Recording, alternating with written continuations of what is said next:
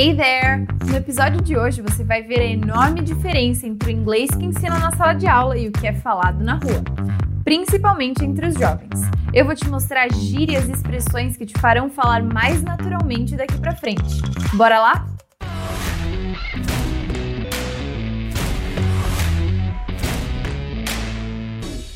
Quando nós falamos de qualquer língua, seja língua inglesa ou não, quando a gente fala de língua, a gente pode analisar em duas vertentes maiores. A primeira é a língua culta, que seria a língua das regras gramaticais, das análises sintáticas e etc., que é mais usada em coisas escritas, trabalhos acadêmicos e tudo mais. E a outra parte é a mais comum de todas e muitas vezes ignorada, que é a falada, é a do cotidiano, é o que a gente usa quando a gente está conversando e é o que eu uso agora quando eu estou conversando com você. Mas então, o que, que isso tem a ver? Por que, que é relevante a gente aprender expressões idiomáticas, gírias, acronyms e coisas relacionadas à língua do cotidiano, à língua falada? Porque quando a gente aprende uma língua, você já sabe disso, provavelmente. A cultura, ela tá tão dentro, ela tá tão intrínseca à língua que a gente não consegue separar as duas coisas. E como isso é usado muito e muitas vezes com uma frequência enorme no dia a dia, é super interessante que a gente saiba ouvir, compreender e produzir essas gírias e essas expressões super interessantes quando a gente vai falar essa língua nova. Então, bottom line is: uma língua é sempre, sempre, sempre influenciada pela cultura. Que é um exemplo? A língua inglesa, por exemplo, como língua oficial, ela está presente em mais de 11 países e o que, isso significa? Qual é a relevância disso para a gente? Isso quer dizer que nesses 11 países, expressões idiomáticas, gírias e outras palavras são usadas em contextos diferentes. E isso é completamente normal e essa é a beleza de se aprender uma língua. Dependendo da região de onde ela é usada, o contexto, as palavras mudam completamente. E é exatamente por isso que essas expressões são muito interessantes, o que é usado em um país não é usado no outro. E, isso tudo conecta. Isso acontece muito com a comunidade dos países de língua portuguesa. Nós temos nove países falantes da língua portuguesa e em cada país tem seu próprio sotaque, tem sua própria, seu próprio vocabulário, suas gírias. Isso acontece com a língua inglesa e com todas as línguas. Você consegue perceber essa, essa similaridade e esse conjunto, essa conexão dessas duas coisas? Bom, é exatamente por isso que é importante a gente aprender a falar de gírias e usá-las no nosso dia a dia. Bora começar! A primeira coisa que a gente vai ver hoje é sobre as gírias. In English, gírias é traduzido como slang words. Slang words. Não se pode falar slangs para falar gírias no plural. Então, slang words são essas gírias. Tem também uma palavra que vem do francês que eles usam é, nos países falantes de língua inglesa, que é o argot. Argot, que é tipo um jargão, que são essas marcas da oralidade ou palavras que são usadas por um determinado grupo de pessoas. É, é bem parecido, é, mas as gírias têm essa essa carga de jovialidade nelas. Inclusive, tem gírias que não são mais usadas porque eram cool, consideradas super da hora e descoladas nos anos 70, mas agora não são mais. Então a gíria é muito de momento, é muito de o que tá rolando na internet ou do que o pessoal tá falando. Aqui vão algumas gírias que eu acho super legais e que são bem usadas. A primeira é awesome. Awesome é bem comum, é, não é tão uma gíria assim, mas é tipo demais, irado, muito bom. E aí tem cool, que é bem parecido, que também é irado, legal, da, da mesma carga quando a gente vai falar. São palavras ótimas para usar e elas podem ser usadas em contextos até mais, mais formais, dependendo da mensagem que você quer falar. As próximas são creepy e weirdo. Creepy é tipo esquisito, tenebroso. Lembra das creepypastas da Deep Web? É uma coisa meio sinistra, assim, meio underground. E weirdo é bem pejorativo, é um xingamento, assim. Você fala pra pessoa, ah, you're such a weirdo. Você é um esquisitão, um bizarro um loser. É tipo isso, bem comum. Provavelmente você já ouviu em filmes americanos, alguma coisa assim. É bem comum eles usarem isso. I'm not a weirdo, but I'm difficult. Duas palavras que eu gosto muito, muito são as seguintes. A primeira é bazillion, é para mostrar que é assim muito. Em português a tradução seria trocentas. Então, por exemplo, I have a bazillion things to do. Eu tenho trocentas coisas para fazer. Bazillion. Outras que eu gosto muito são nuts e dude, pal, man, mas nuts é super legal porque ela significa tipo louco, crazy. So, oh my god, I'm going nuts. I'm going nuts. Eu tô indo à loucura, eu tô ficando doido. So, I'm going nuts. Agora, se você quer falar mano, cara, parça, alguma coisa mais assim, você pode falar dude, mate, pal, ainda vai, ou até guy, dependendo do contexto. Então, dude é tipo cara. A tradução perfeita seria cara. How the hell is this dude still alive? Mate ele é mais usado no sentido de cara também, mas Inglaterra, é, Reino Unido de modo geral e na Austrália. Nos Estados Unidos você vai ouvir mais man e dude, com certeza. Pal dá a mesma ideia de cara, só que é um pouco mais, não antiquado, mas você quase nunca vai ouvir uma pessoa mais jovem usar pal para se referir a um colega, tipo, ah, cara, oh, come here, pal. É mais de pessoas de meia idade ou mais velhas. Isso é cultural, é aquilo, é o que tá na moda dentro dessa dessa faixa etária. E também guy, é geralmente quando você quer falar ah, that guy, aquele cara, ou guys de modo coletivo, tipo galera. Esses são os jeitos que a gente geralmente vai ver essas palavras.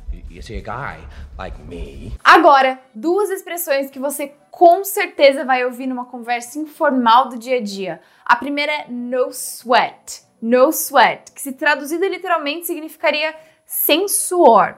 Que significa, ah, fica tranquilo, tá beleza. Então alguém fala para você, oh, I'm gonna be late. Vou me atrasar. I'm gonna be late. Oh, no sweat.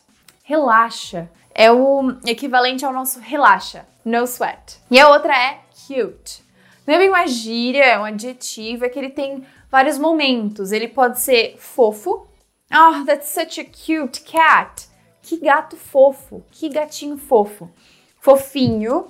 Oh, you're so you're such a cutie or you're so cute. Cutie ou cute para falar fofinho. Or quando você tá falando de um carinha ou uma pessoa que você tá flertando, oh, he's so cute. Ah, ele é um gatinho. It would be like gatinho. Agora, outras que não são tão comuns, mas ainda assim o pessoal usa bastante. A primeira é guts. Guts, que se traduzida literalmente significa entranhas.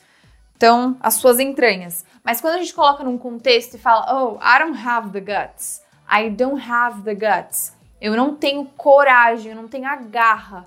Não tenho coragem. Não tenho a cara de pau para fazer isso. Something like that. A próxima é dunno. Dunno que é na verdade uma contração informal de I don't know. Não sei. Don't know. A próxima é rat, que literalmente significa rato. Mas quando a gente usa ela como um verbo, mais especificamente como um phrasal verb com a preposição out, rat out, significa dedurar alguém, o famoso X9. So, he ratted me out to the principal. He ratted me out to the principal. Ele me dedurou para a diretora. I'm not the fucking rat ok? Próxima expressão é basic. Basic significa básico. É, e ela geralmente vem acompanhada com outra palavra que é bitch. Basic bitch. Que é. Como posso dizer?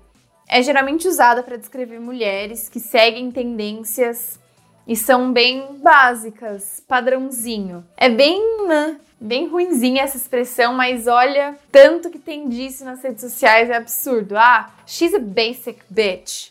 So, yeah, I don't know. The next one is pouch. A próxima é pouch, que é como se fosse uma pochete. Então, pensa na pochetinha que a gente tem aqui na pança, exatamente. Pança, bucho. Quando você tá cheio, oh, I have a pouch something like this. A próxima é to have dibs on, que é quando você tem preferência ou quando você vai ser o primeiro de alguma coisa. So, I have dibs on being the first in line. Eu tenho a preferência de ser o primeiro na fila. I have dibs on being the first in line. É uma slang super usada, very cool. Bom, a próxima expressão é bloody. Bloody, que geralmente vem acompanhada de hell. Bloody hell. Ela é mais usada na Inglaterra, no Reino Unido, de forma, de modo geral. E lembra do Ron Weasley, se você é fã de Harry Potter. Ele fala toda hora, tudo é bloody pra ele. Oh, this bloody. Um, bloody hell. Bloody hell. What's happening?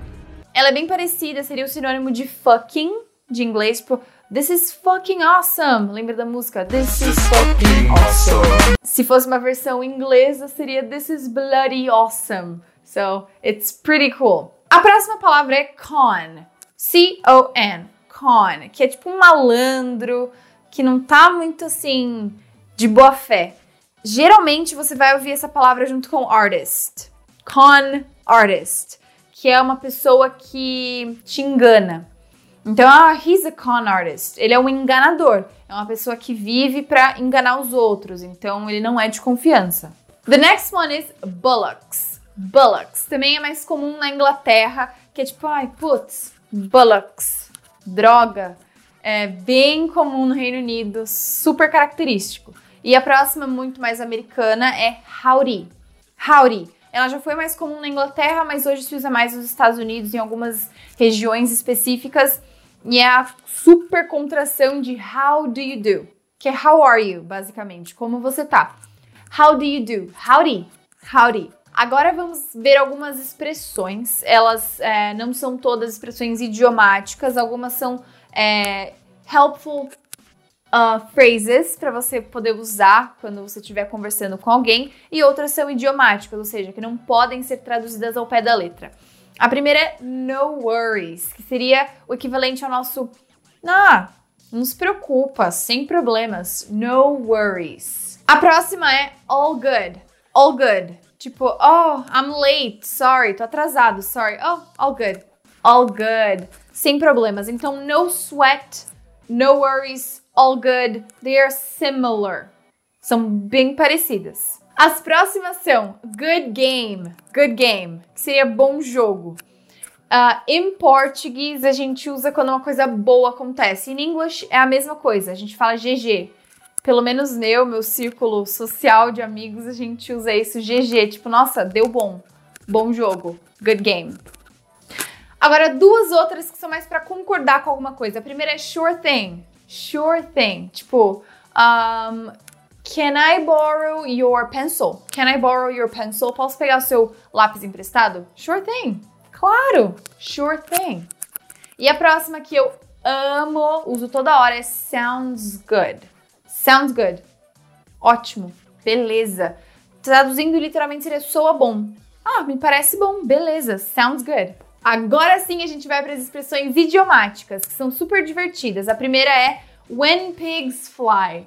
When pigs fly, quando os porcos voarem. Então é quando uma coisa que é super impossível de acontecer. Em português a gente diria nem que a vaca tussa. Something like this. A próxima é a piece of cake, um pedaço de bolo. A piece of cake seria algo muito fácil de fazer, como ah, mamão com açúcar, fácil, fácil, mole, mole. So it's super easy. Agora, duas expressions que falam sobre o tempo. A primeira é better late than never. Better late than never. Antes tarde do que nunca. So, oh, better late than never. Antes tarde do que nunca. Or sooner or later. Sooner or later. Mais cedo ou mais tarde. So, vai acontecer mais cedo ou mais tarde. Sooner or later. So, sooner or later, she'll call you. Mais cedo ou mais tarde, ela vai te ligar. E a última expressão idiomática é Jack of all trades. Yes, Jack of all trades, que significa pau pra toda obra, aquela pessoa que topa tudo e te ajuda com tudo. Ah, he's a Jack of all trades. Ele é pau pra toda obra. Agora, para minha parte favorita, que é o internetês. A gente vai ver um pouco sobre siglas, que são os acronyms, e como a gente usa quando a gente está texting someone. As primeiras são números, to e for. Quando a gente fala to, pode ser a preposição to, so give it to me, dê para mim, me dê, ou to number two, mas geralmente ela é usada como essa preposição. E ela também pode ser usada para concordar, então significando também. Então, for example, I love you too. I love you too. Ao invés de escrever o to de também, número dois. Aí o número for, ele é for de preposição. This is for you. Isso é para você. For you. Or number four. Aí você vai ver pelo contexto, dá para saber. Agora a gente vai ver algumas é, expressões que são só letras, na verdade. Você digita só o B, for example. Só o B, a letra B. Que significa ser ou estar. Então, por exemplo, I'll be there. Ao invés de colocar B, você só coloca B. Parece bem assim, pouco, mas fazem isso mesmo. E a próxima é see, a letra C, que é de ver. Oh, I see you. Ou I see that. Eu vejo isso. Oh, I see that. Eu entendo. I see. Aí você coloca só a letra C ao invés de S e E. As duas próximas são usadas em uma música do Arctic Monkeys que eu gosto muito, que é Are You Mine? Ele coloca só a letra R e só a letra U. E elas são esses acronyms para are do verbo to be, are e you de você. Are you mine? As duas próximas eu adoro. É, a primeira é IDK. IDK que é I don't know. Eu não sei. Ao invés de você falar, ah, I don't know, digitar tudo, ou até mesmo escrever don't know, você pode colocar só IDK. I don't know. E a próxima é BRB. BRB. As pessoas usam isso até mesmo conversando. Já vi isso em série. Que é o Be Right Back. É o nosso já volto. Oh, BRB. BRB, be right back. E aí, você gostou de ter aprendido tantas expressões e gírias em inglês? Olha, é muito fácil de encontrar cada uma delas nos seus filmes e séries favoritos. Agora você só precisa praticar para dominar as gírias em inglês. Não se esqueça de compartilhar esse conteúdo com alguma pessoa que goste disso, porque assim vocês dois poderão praticar juntos. Para finalizar, eu quero te convidar a conhecer o Questions, que é a nossa comunidade online de perguntas e respostas sobre inglês e intercâmbio. Para fazer parte, basta acessar questions.fluencypass.com e se inscrever gratuitamente. Eu deixei o link aqui na descrição. Te espero no próximo episódio.